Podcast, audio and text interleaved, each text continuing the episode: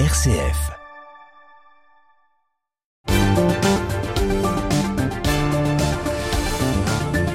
Et on commence tout de suite avec la carte blanche de Raphaël Delacroix. Bonsoir Raphaël. Bonsoir Thomas. Raphaël, vous souhaitez revenir ce soir sur cette polémique qu'avait suscité Elisabeth Borne, euh, soulignant l'affiliation, selon elle, entre le Rassemblement national et le maréchal Pétain.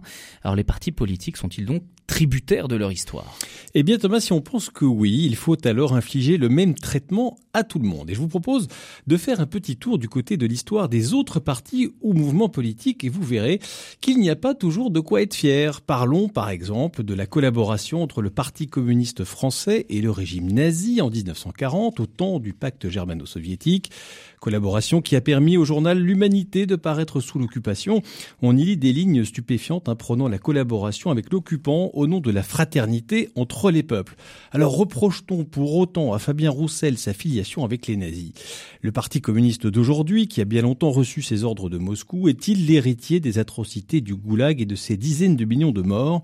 Si oui, alors faisons-lui le même procès. Par ailleurs, la gauche se souvient-elle que Simone de Beauvoir, une de ses égéries, était plus à l'aise au micro de Radio Vichy que dans le maquis, tandis que son amant Sartre occupait un poste d'enseignant lieu et place d'un juif.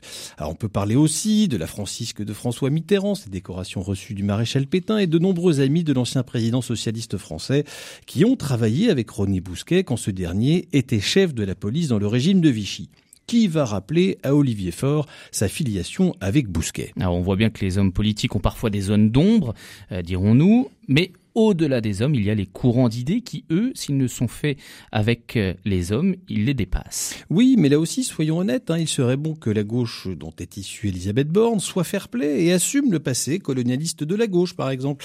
Victor Hugo a dit, je le cite, Dieu offre l'Afrique à l'Europe Prenez-la, voyez, rien de moins. Quand le gouvernement de Jules Ferry, lui, annexait le Tonkin et créait l'Indochine au nom du devoir qu'ont les races supérieures d'apporter la civilisation aux races inférieur. Et souvenons-nous de Pierre Mendès France quand il disait l'Algérie, c'est la France. Bref, si l'on regarde la filiation politique de la gauche en utilisant la même méthode que notre Premier ministre, on se rend compte qu'il est facile de chercher les poux dans le passé des uns et des autres. Oui, mais seule la gauche le fait. Alors pourquoi?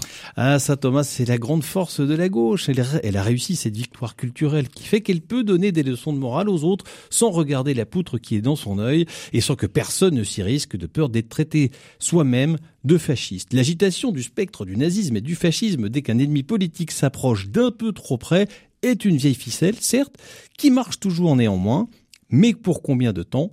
Macron, lui, visiblement, n'y croit plus.